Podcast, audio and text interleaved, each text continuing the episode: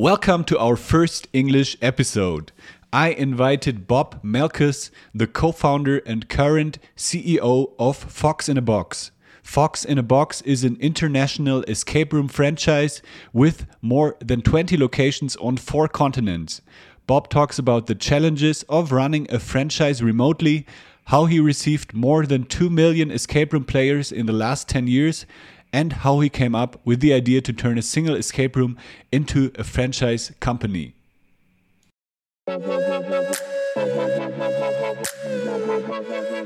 Das ist der Lebegeil-Erlebnis-Podcast mit Jan Stein. Hier hörst du spannende Interviews mit Gästen aus der Freizeit- und Erlebnisbranche. Wir sprechen über neue Attraktionen und Entwicklungen in der Freizeitindustrie und tauchen in die Themen Marketing und Business ein. Der Podcast für alle Freizeitanbieter und Erlebnisfreunde.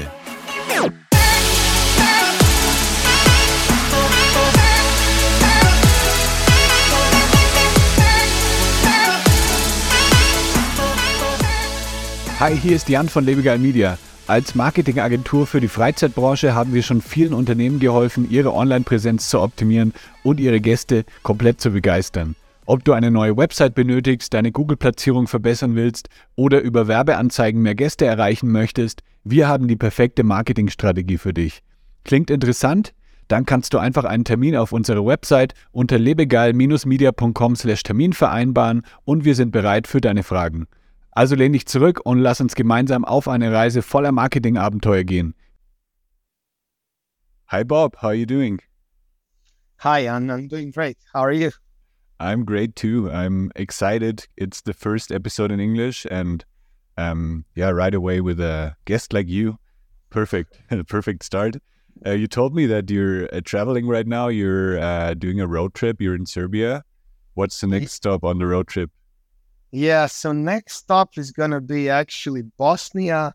And then from there, we're going to do Italy and Switzerland. And this is as far as we have planned. And from Switzerland, we still don't know where we're going to go. We just need know that we have to be back by 20th of August, like back in Sweden, because that's when the kids start school. So that's that's okay. our only like, you know, pinpoint is actually we have to make it back. But we kind of we're a very spontaneous family. yeah, we don't plan. That's awesome. literally planning just the next day ahead, right? yeah. So you just have like your destination, but you don't have like oh, next Monday we're gonna do rafting, and then we're gonna play in the escape room, and then we're gonna have dinner at that. Yeah. Place. No, no. Or like. Yeah, whatever happens, it goes total freestyling, yeah.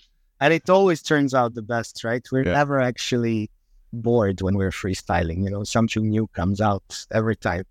Yeah, I wish I were like that uh, on my on my trips too. But usually when I go to Europe, I have everything planned like every single day because I'm only uh, I live in Mexico, and then when I go visit my family, I want to like take the most out of it, and then yeah, I, I book all the hotels, all the train trips, and everything. But yeah, I, I also like to travel like that once in a while, just yeah, freestyling it. Try it once, just commit to like take two weeks off to trip to Europe with no plans and see how it goes. You, may, you might hate it and you might love it, right? Yeah, I'm gonna try that. so yeah, let's talk about escape rooms. I'm excited. You're um, CEO of Fox in a Box. Um, that's an escape room company. Um, I guess also one of the first uh, escape room companies in Europe, right? Yeah, we started 10 years ago. So we were one of the in, in in a lot of countries we were the first like we were the first escape room in Serbia, the first escape room in Croatia, the first one in Sweden, uh, where we are now situated. So so we were like ten years ago, it was still kind of considered a we were considered pioneers in this business, I guess. Although escape rooms did exist in Hungary and a few other places for a while already.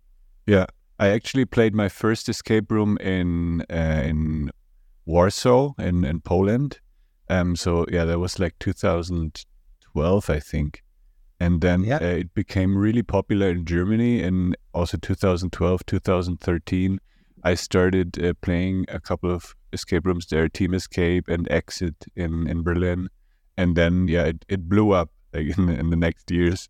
But yeah, it's it's yeah. great to to talk to someone that was there like uh, yeah in the first in the first years. In the, Early on. Yeah. I've I've so, played my first escape room in 2013, actually early 2013, and by uh, the like Q3 of 2013, we were already operational with our first location. So so we kind of had like, okay, this is what I want to do, right? That was like an yeah. instant connection. So so you're not only CEO of Fox in a Box, you're also the founder, right? Yes, I'm one of the founders, um, and I was also the creative director of Fox in a Box for a longest while, uh, trying to avoid the CEO position.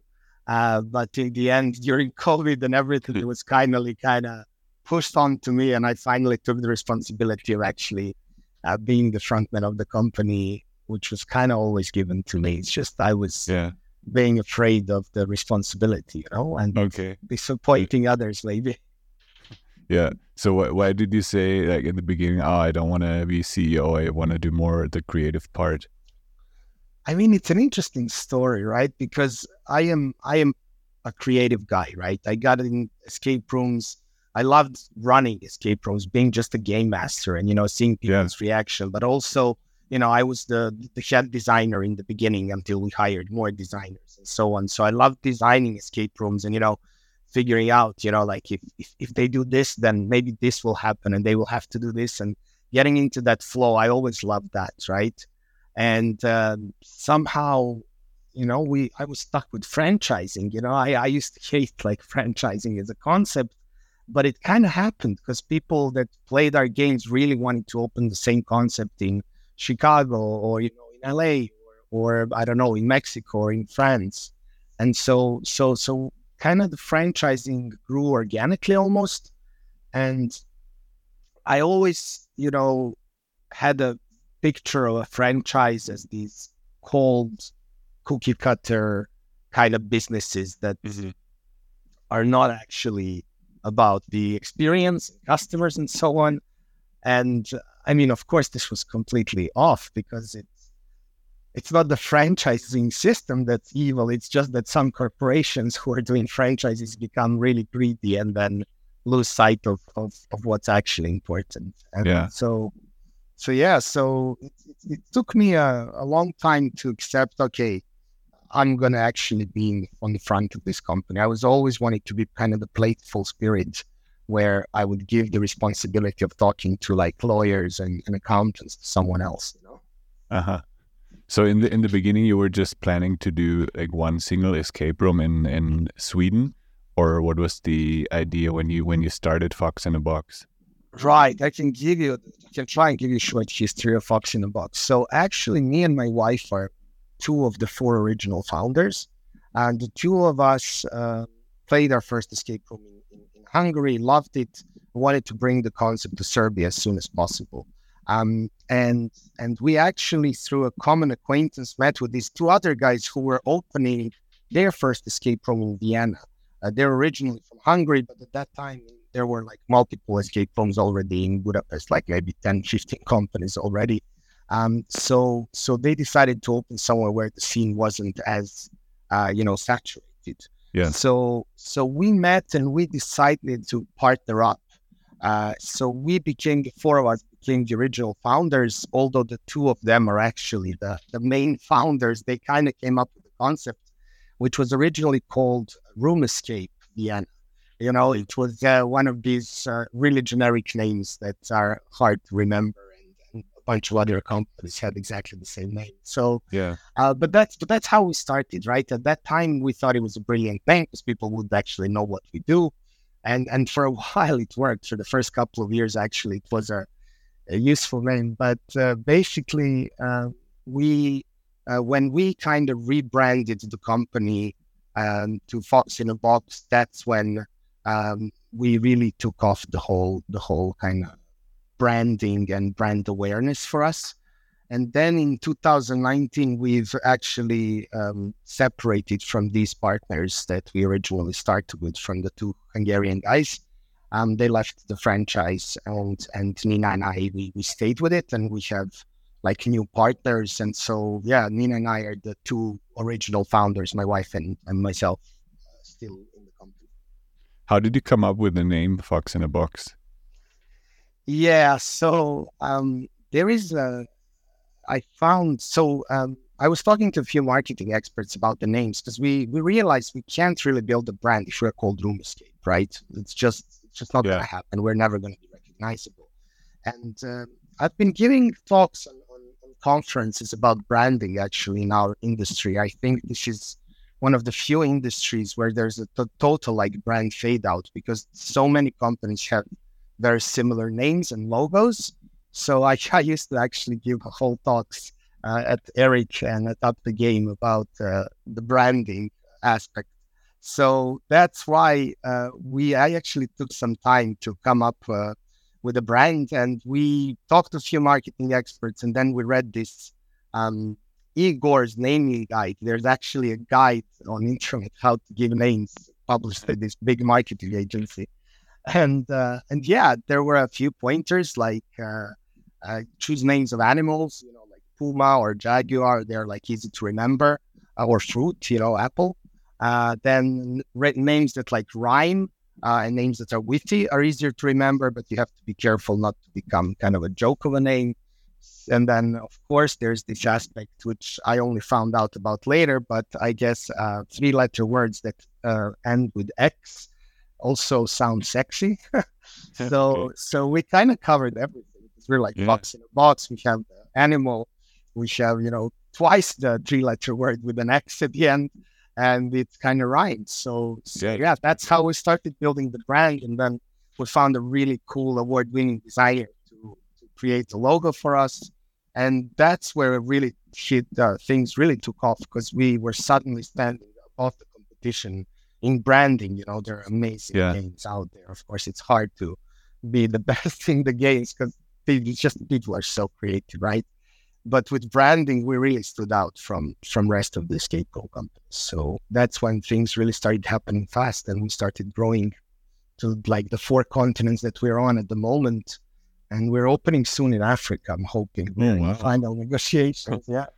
Are there already escape rooms in Africa? I guess in, in South Africa or something. There, are in South Africa, yeah, yeah, of course, of course, and and, and there are there are escape rooms in some of the major cities, but yeah. very few. And and the market is really underdeveloped. And uh-huh. uh, normally, we with Fox in the Box, our target markets are like North America, Northern and Western Europe, and Australia. These are our three target markets. But when we get us like um, really a major city, like from anywhere outside this territory, we go for it. So we opened in Hong Kong, and it's, it's Hong Kong is doing great, and they're going to expand now.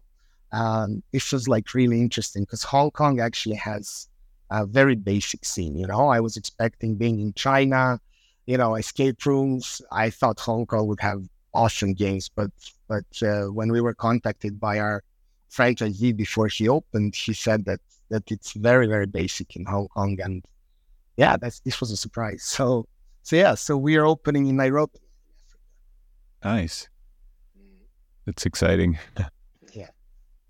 So, well, then, yeah, you started to make a franchise out of it? How does that work? Like I, I imagine it yeah to be really complicated to set everything up, to set up all the uh, yeah the all the um like directions, everything that people have to follow when they set up their own location.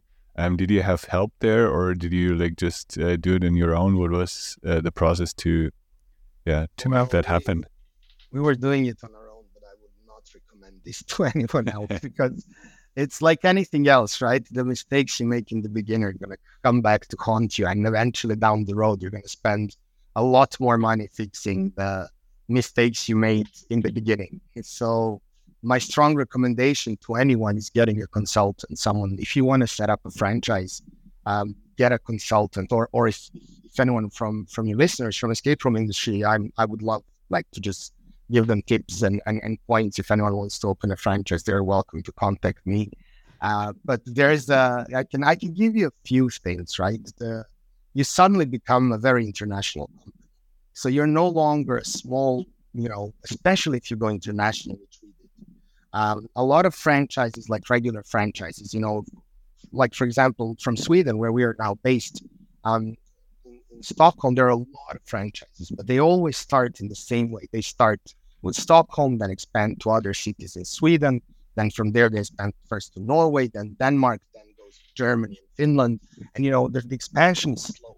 But with escape rooms, that's not how it goes because people come to you from Mexico and from Chicago and from Brisbane, Australia, and they now want to open back home, right? So you need a good team of lawyers because you need to be compliant in every country. If you go to US, it's a nightmare. If you want a franchise in US, you have to have a franchise disclosure agreement. Um, you have to like provide this document like three weeks prior to providing the contract or two weeks prior to providing the contract. You know, so there's a bunch of things that you can actually do to make um, your own kind of location. You can make hole in your old system if you don't do it right. And of course, we made a lot of those early mistakes in the beginning. Uh, we did it totally with guidance of our hearts. You know, we loved this. We were enthusiastic about escape rooms. Whoever asked, like, can I open this back home? We were like, yeah, sure, why not?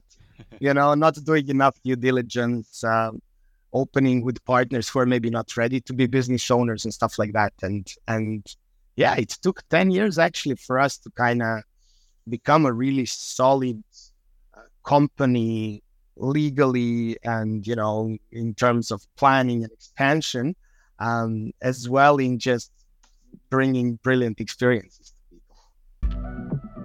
Kennst du schon die Freizeit Marketing Insights? In unserem Newsletter erhältst du regelmäßig Business- und Marketing-Tipps speziell für Freizeitanbieter direkt in dein E-Mail-Postfach. Melde dich an unter lebegeil-media.com/newsletter. So when you when you started the franchise, because um, I guess you started the escape room out of passion. You were passionate about escape rooms. You really liked to play it, and then you started a franchise. Was it still what do you like to do, or did you think like, oh, why did I do that? Why didn't I just stay with the escape room? Yeah, so this is what I started telling you earlier. I I definitely should. That's why I tried not to be the CEO, you know, because I was like, yeah. oh my god, we're now a suddenly big corporation this is not what I wanted. And and I'm friends with a lot of uh, you know people from the industry, like you know Chris Lattner from Germany and, and mm-hmm. Nick Moran. And all my friends had their own like escape rooms, and they can design whatever they want. You know, they can do these huge creative puzzles. But for me, it was always a question: Can we put that on a plane? Can we ship it to Australia? You know, like how are we gonna do this? So I always felt limited. Like I was a designer whose wings were really clipped by all these constraints that were not you know, part of my nature It's just the nature of my business. And then I even have friends who have other businesses um, as milk cows, you know, app storing or something to actually make money to just spend money on designing amazing escape rooms without any wish to, for profit. But again, as a franchise, I'm responsible for my franchisees. I want them to be profitable. So I'm not yeah. just chasing fun and, and, and great game, you know? I have to make business profitable. My franchisees mm-hmm. should be making at least 50 to 30, 40% profit on whatever they do. So again, new constraints for me, you know, like, so we can't build these wonderful escape rooms where you're going to spend 200,000 euros on each of the games because it's going to take forever to, to come back, you know, and you need to make these long-term plans. So it was always finding that right balance that the games are immersive and beautiful, but they can still fit in like 30 square meters and that they can be shipped, you know, with, with, planes or or put on the container. So yeah, this was in the beginning. This was really uh, troubling me. Let's call it. And, you know, I was giving lectures, um, giving talks on franchising, and I was always saying, "Don't franchise." You know, that was my advice. but but yeah, I think you can find joy in everything you do. Yeah. So you still have there's still a part uh, that you're passionate about in the company as well. Oh yeah, for sure. I'm passionate now about the people. Like I have an amazing team. Uh, you know, like my Fox in a Box, we're like a small agile team that that supports this whole uh, big franchise on four different continents. And and my team is amazing. Really, I have in the in the last couple of years when I actually became the full on CEO and expected my respons- accepted my responsibility. I kind of let go of the wheel completely. You know, I have amazing team. People know what needs to be done and I'm basically there to support them. I'm not their leader. I'm kind of their support service. Yeah. so you mentioned that you're, uh, yeah, that you have to actually ship all the escape rooms uh, to different countries. Is that actually what you do, like all every single item, or do uh, when when you um, do an escape room, for example, now in Nairobi? Um, do you also work like with local suppliers? Yes, both. So again, we're trying to keep the initial investment of our franchisees as low as possible. So we build for them all the props that they can cannot be bought online or Yeah. you know regular flea market or or IKEA or whatever, right? So so if they're puzzles, if they're lights, if they're magnets, if they're release mechanism, if there are Arduinos, we're going to build these puzzles for our partners, including the housings, include if it's like in a in a first aid kit is a puzzle or in a library, we're going to send, or in a, I mean, like bookshelf, we're going to send the whole bookshelf, right? But uh, for example, we have a bunker game uh, where you have like the four colored phones on a desk, right? We ship the phones because the puzzles are in the phones, but partner also gets a shopping list of stuff he needs to acquire locally. So he would buy the desk and the chair and the carpets Mm-hmm. because we we send them examples and we give them consultants who kind of guide them through the process of purchasing stuff. This way, the cost is kept to a minimum because our partners actually just pay a little bit over the production value of the games. And when they start making money, you know, we start making money through royalties. But initially, we are trying to help them out as much as we can. So I guess um, the escape rooms in different countries are pretty similar, but I, I guess because of the local um, conditions, they're not hundred percent the same, right? Absolutely. So, and this is something I also love. Like, for example, our owners have uh, a lot of freedom with designing their lobbies, and we give some suggestions. And, and and some of our lobbies look alike, but some are completely different. You know, like some are really immersive with representing the games already outside in the lobby. Others look like a like in Nice, we have a lobby that looks like a theater from 70s. You know, and so so there are. Um, there are these differences, and then in the games themselves, of course, uh, there are slight differences. You know, for example, Yeah. if they have a Nikola Tesla game, you know, the furniture should look like the set of a like a hotel room in 1943. So, so they could they all have like examples, but then they find different types of beds or different types of night tables or stuff like that. So, yeah, you're right. Some some of the games uh, do even look a bit different. Yeah. So um, we also have a location here in Guadalajara where I live, and I played the Yeah. in I think 2015 or 2016. I played the the bunker, and uh, I think the prison as well. So what for me it's pretty interesting because I've played a lot of escape rooms in different countries, and I've noticed that here in Mexico, for example, it's not it hasn't become really popular. So in Guadalajara, um, there's about 5 million people, but there's only, um, at the moment, only three escape room companies. And when you compare that to Berlin, there's like 20, I think, and less people. So can you notice, like, I guess you have a pretty, uh, yeah, you have an, a good insight into the customer behavior from different countries. Can you point that out a little bit? How, yeah, how that differs between, uh, for example, Germany and Mexico, or yeah, like European countries in Mexico? Yeah, absolutely. I mean, we don't know, of course, the reasons, but definitely, for example, when we opened in Sweden, we were the first escape room to open in Sweden. And, you know, like we opened with only two escape rooms. And usually, when we are building these projections, we think, okay, it would be great if in the first month when we open, like first in the country, no one even knows what this is. We were hoping to get 30 games, uh, you know, for the whole month. If we had a, a single game a day, that would be great for the first month ever, you know, in a Yeah. In Sweden, we had 170 games on the first month that we opened and 300 games on the second month. Uh-huh. Literally, we had 150 games in each of our rooms on the second month. Like, because Swedish people are really want to do new things. They're really open to new things. And I think Germans are alike. And then on Mhm. top of that, they like doing indoor stuff because the weather isn't that great in Sweden or in Germany, right? So Yeah. people are used to doing these entertaining things indoor plus being open to new things. And then on top of that, maybe, you know, um, they like to do math more or logical puzzles or, or all of these things. And then in Mexico, we had the same issue, right? When we opened, it actually started much slower than our European locations. Yeah. And I believe it's the combination of factors that Mexican people, you know, they have beautiful weather all year long and they want to be outside. They're not so used to going inside to do something, you know, with your family or fun activity.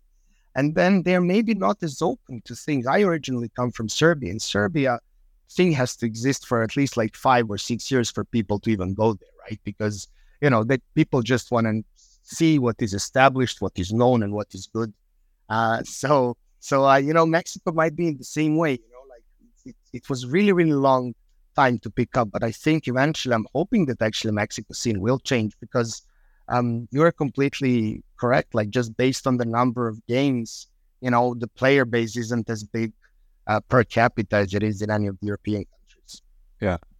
So what, what I noticed here in Mexico, actually in, in Guadalajara, is I've also talked to uh, about that with other uh, people, uh, with other escape room owners. That actually in Mexico we have great weather, but people like to spend uh, the day inside because it's uh, sometimes it's too hot.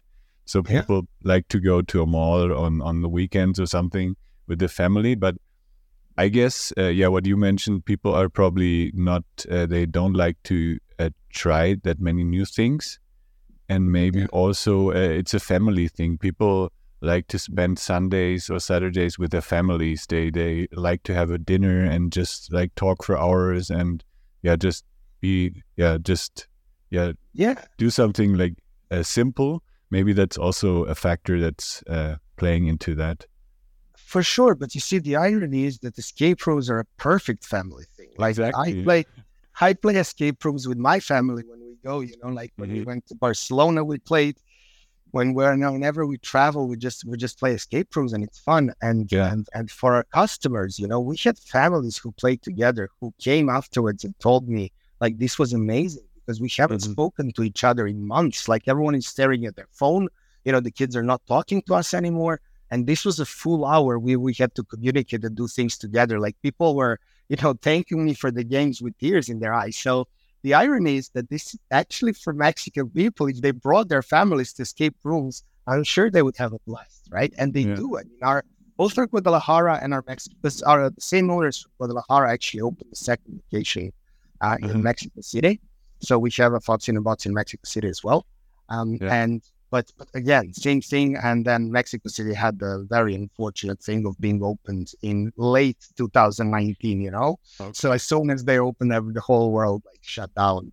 And, and again, this was really tough on Mexico because the business owners in Mexico didn't have as much support from the government or barely any. And, and you know, for example, they had to pay the rent the entire time of COVID while they were closed. So, uh, you know, so, so this um, this took a huge toll on on on our Mexican locations. You know, they survived and things are coming back and they're better than before. And then hopefully they're going to be better than ever. Uh, so we're happy that we kind of weathered the storm. Uh, but still, I think this actually uh, made it even tougher on those few business owners, you know, that were yeah, which maybe. Uh huh. Sad. Yeah, I, I wish there were more escape rooms in, in Guadalajara or in general in Mexico because I've already played all of them here in, in Guadalajara. It's not like there's probably like 10, 12 different rooms. And yeah, yeah I also met uh, a German guy here um 2019 and they opened uh, um, an escape room here because they're running an escape room, a really successful one in, in Germany. And then they came here opened the escape room and they had to close down after about a year because it just didn't work out as they planned it. So I don't know. It, it's difficult. maybe, maybe it still needs time, or yeah. I, I think it still needs to be popularized. You know, yeah. if if maybe if someone was to come and invest like a couple of million building a really big fancy thing in the middle of a shopping mall, if if, if that's what's popular in Mexico, you know, like making something huge and, and investing a lot of marketing so people start going there, then I think, you know, that would kind of trickle down to the smaller escape rooms as well because people would realize that this thing is fun. The biggest yeah. issue in Mexico is because there's not enough players, the word doesn't spread around mm-hmm. Either, right? So yeah. so it's kind of like this vicious circle, you know, you need to produce new players. That's why escape rooms, I never see them as competition. You know, like good escape yeah. rooms will just produce more players and, we're going to grow the player base and they're going to come to me as well. The only dangerous competition in escape rooms is if someone has really bad rooms, you know, that yeah, people yeah, go to play, they get disappointed. So, they and they never want to do it again. Yeah, yeah, exactly. Actually, there is a, uh, the biggest company here in Guadalajara is Enigma Rooms, and they actually they took the advice that you just gave me. They opened uh, their second branch here in Guadalajara in a shopping mall, right next to a cinema and in front of a trampoline um, location. So I guess that's where they became a little bit more popular, and maybe that uh, that was a good step to to make it more famous. Yeah, yeah. Hopefully, that's good. in the next year, there's going to be more. Yeah, I played the rooms in, in Guadalajara back when, okay. when we were opening. They they already just started a few I don't know weeks months before us. Yeah. So so we when I went there to visit our Guadalajara location when during the opening we actually went and played. Uh, so so I'm I'm happy that they're doing well. Did you And- play the the Heisenberg? The, No, the no, it wasn't open. This was Oh, okay. yeah back 2015 I think. Yeah. long time ago. Are there also countries where you haven't succeeded, where you opened an escape room and then, uh, or like some of your franchise partners, and then they had to shut down again because it just didn't work out? Yes, um, especially during, I mean, uh, COVID kind of messed everything up, but sometimes completely uh, random things happen, right? So, for example, our LA location closed during COVID, which was doing great. You know, we we were on Sunset Boulevard in, in Los Angeles. Um, you know, it was, it was going really well. A lot of celebrities played there, like Elon Musk and Matt Damon and Leonardo DiCaprio, and I don't know, like it was like the endless list of celebrities coming to play our escape rooms. Yeah. It was all good. And then first COVID came, which hit really bad. But then the owner of the property, he decided he wants to try and sell the building or get an investment and build something new. So he wouldn't extend the lease when it expired during COVID. He would only allow them to extend uh, the lease on month to month basis. And, you know, COVID was raging. And they were like, okay, we don't know what is this, how long is this going to last? Maybe if we keep paying the rent for two years, he's going to kick us out as soon as, you know, the, the pandemic passes. And so they, they actually left the premises. So we lost our LA location, not only due to COVID, yeah, it was hit bad by COVID, but then also due to uh, like uh, bad, uh, you know, management of the property that they were in. Yeah. So we also um, had a few locations that that that closed, like in um, Ljubljana in Slovenia. Um, that's one of the locations that never really took off. Uh, it was doing great. He had a steady, I mean, not great. I mean, it was doing good. Uh, it was profitable for a while, but it was never really making a lot of money.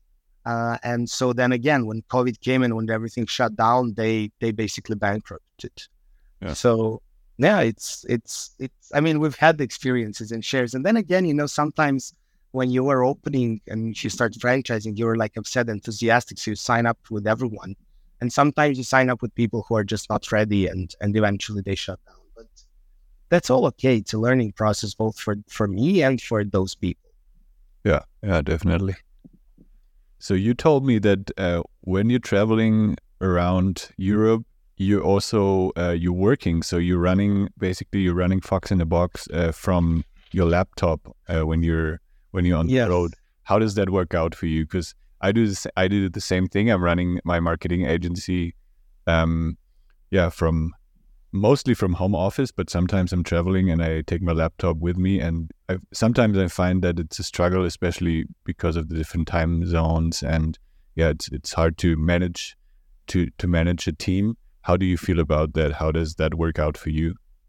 So first of all, I don't have issues with time zones because we are spread out from you know from Washington, Seattle, all the way to Brisbane and Gold Coast. So Yeah. so the Box already operates in basically all the time zones. So we have to be kind of available always. So sometimes working from different time zones is even helpful because you're closer to time zones with those partners, so you can talk to them a bit more and so on.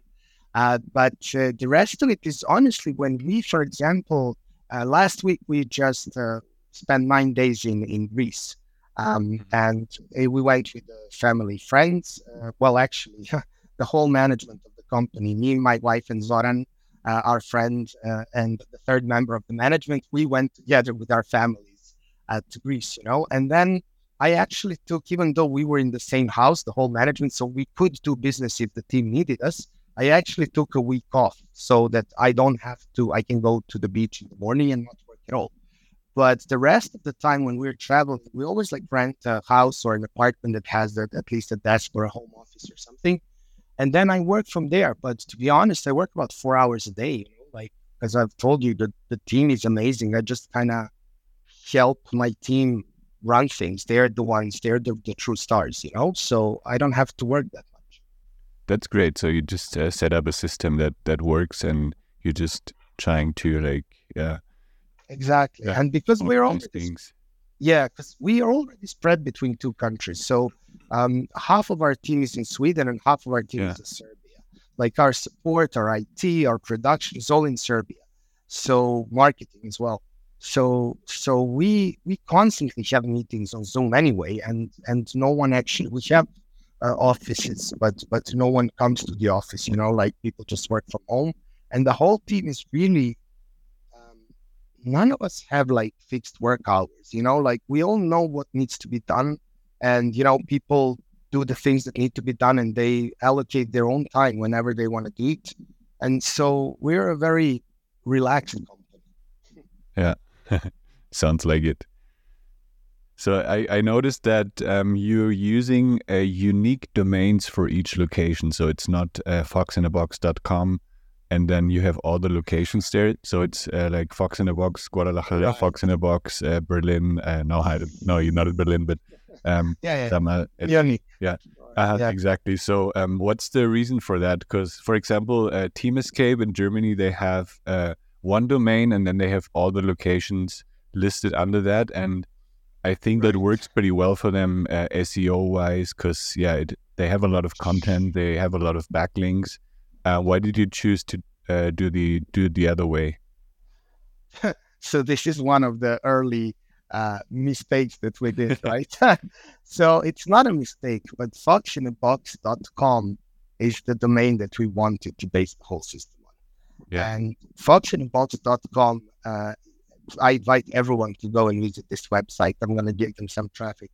Uh, it's a designer's website that was last updated, I think, in 2002. It's very 1990s uh, yeah. look of the website. And uh, I don't know who the owner is. Uh, Jane Fox, actually. If you're listening to this, please call me. I want to buy your website. Uh, so I, I have been trying to buy this website for 10 years really. yeah and, and she is not using it um i do not she's obviously not running this business anymore but she has as as do we but she has a trademark both registered in us uh, and so do we but our trademark is in entertainment her is in graphic design um so so actually i can't take over the website and she's not responding. The website's license is automatically being updated.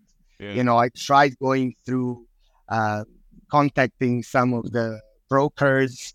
No one can get in touch with this woman, and so so we because we wanted we were hoping like of course she's going to sell the website. She's not using it. You know, we were ready to offer some money. So we were always holding back that until we had the foxinabox.com. And then suddenly, you know, all these domains started, uh, you know, like being actually really successful in their own SEO. And still, you know, even if you have a one domain for all the games, you still need to do individual SEO and local SEO at, at, at each of the websites, especially if you're spread out through the world and not just through one country. Yeah. So so yeah, it works for us, but we are rebuilding our whole IT system and we might actually switch to a common website. What what's your highest bid for the domain? I'm not. Uh, I I don't even know actually. That's mm-hmm. am I supposed to offer something to people now so someone can can get it for me? I don't. I don't. I don't know. We can just if she gets in touch with us or if anyone gets in touch with her, I'm open to these negotiations. Probably also like the local domains are are good for local SEO. Like uh, yes, you have dot dot mx. Uh, dot, yes. Uh, so like, so this is another thing. Yes, especially uh, I, I really don't know now. I have marketing team, so I might be talking stupid things now, right? But before, um, when I was still involved with every aspect company, um, you know, the local websites were always higher ranked, right, ranked by Google. So if it was foxinabox.it in Italy, it will always be better hmm. uh, positioned in searches. Uh, this might have changed and probably has. I really don't know. But that was also one of the things why we chose to have uh, separate domain for each of the of the websites. Yeah. What would you say is your most popular escape room? I get asked this a lot. Uh, there isn't uh, a good answer to this because we try to have all our escape rooms um, at kind of a same level. So if you see that one is underperforming, because we have over two million people have played our games right? And we follow the metrics around. So if, if one of the games becomes less booked for any reason, we try to add additional puzzles or change something get feedback from the players. What's wrong with this game and so on. Now, having said that, often our newer games that just opened in a city, of course, are more popular than the older ones we had for like 10 years by now. Uh, so, for example, The Other Side is, is, is really popular um, in Australia and it was in LA prior to, to closing down. And one of the rooms that's really popular that that's uh, had been around for some some time is the Zodiac Killer Room, and it's popular because there are a few jump scares that people love, and also game masters love to game master these games because of mm. those jump scares. So basically, they would, whenever someone plays another room and asks what should I play next, game masters love recommending Zodiac because they love leading Zodiac, right? So then that suddenly, you know, because they keep recommending it to the players, that suddenly now goes up to to becoming more booked and more popular room. Yeah. Do you have a personal favorite? Um, my personal favorite, I might be biased. I mean, I love, I love. No, actually, I don't. I'm sorry. I was just like, I, I. This is not a diplomatic answer or anything. I used, I wanted to tell you that I love prison because because it was uh, one of the first rooms where actually I was uh, the lead designer and a lot of puzzles kind of came from me. Um, you know, so I always felt seriously connected to those puzzles. But you know, I've been in the creative part of each of, of, of our game designs, and I really love all of them. Like the newest one we have uh, is also very dear to me because it's like kind of uh, adventure. It's kind of like an adventure story, Indiana Jones kind of style, um, and it's, it's, it's there are a lot of like spiritual elements as well, and and this one also feels right at home with me. And so, to be really honest, I don't have a favorite. okay but you probably have um, a favorite escape room like outside of Fox in a Box, like uh, from other companies. You you already said it's no competition, so you can yeah, also yeah, mention yeah, sure. other other escape room companies. Yeah, I mean, I I love I love uh, you know a few designers like that that that do games. Like so, for example, I love Chris Latner's games. Uh, I I mm-hmm. really really enjoy all of his uh, both escape rooms and the immersive games. You know that he has. Um, I love Victor. You know from from Amsterdam from Sherlocked. Um, they're just building their new game that I can't wait to try. Amsterdam, like the Netherlands, have really amazing games. Dark yeah. Park, you know, I love all their games. The End is definitely one of my favorite games. Um, and yeah, so so I mean, we can go on forever, right? Just listing really good games uh, that I've played. Uh, so so I, I really don't know. But the craziest live experience that I've done is probably level 99 in Boston. It's not an escape room, but that's something that blew my mind. And uh-huh. and and that was that's a really beautiful concept. It's like really expensive concept. Apparently, the first one was twelve million dollars uh, to build. so so, but but it's it's just I if anyone goes to Boston, you guys have to try uh, level ninety nine. It's an immersive center with like games, uh, but uh, not actually. I don't know, similar to Boda Borg. If anyone uh-huh. has played, if, like so like mini games. Right? Kind of like yeah, mini games that that are really fun to do. A lot of a lot more physical yeah. than escape rooms, but there's some logical challenges as well. And that was kind of mind blowing. One of the recent things that I've played that were mind blowing. Sounds great. I'm gonna put that on yeah. my list. Oh yeah, for sure. And also, I've only recently played uh, Cyber City in uh, Barcelona.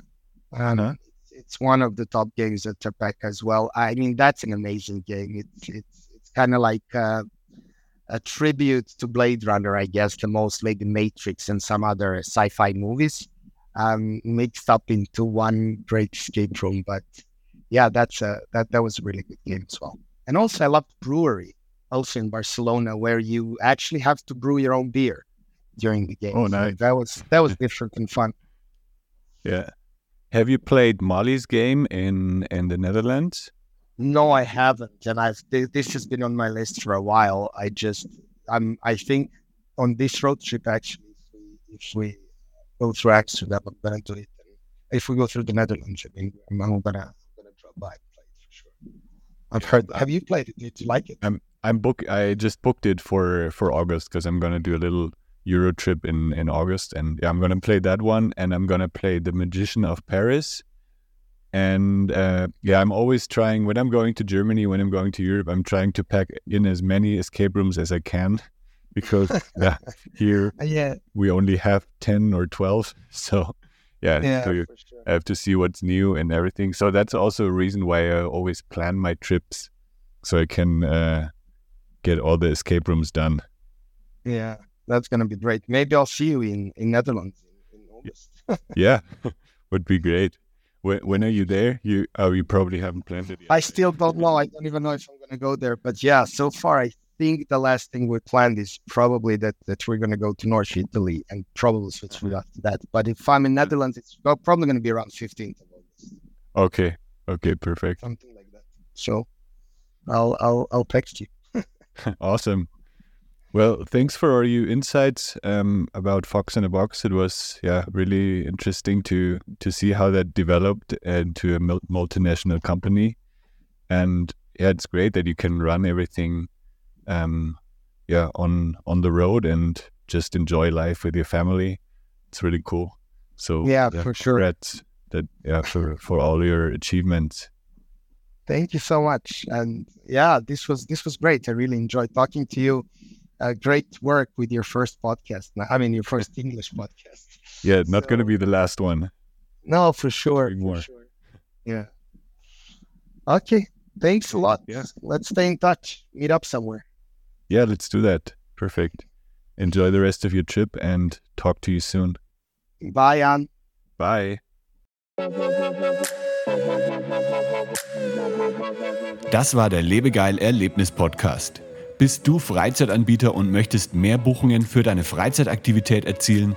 Dann suche dir einen Termin für ein kostenloses Kennenlerngespräch auf lebegeil-media.com/termin aus. Für spannende Freizeittipps und Ausflugsideen besuche meinen Blog lebegeil.de.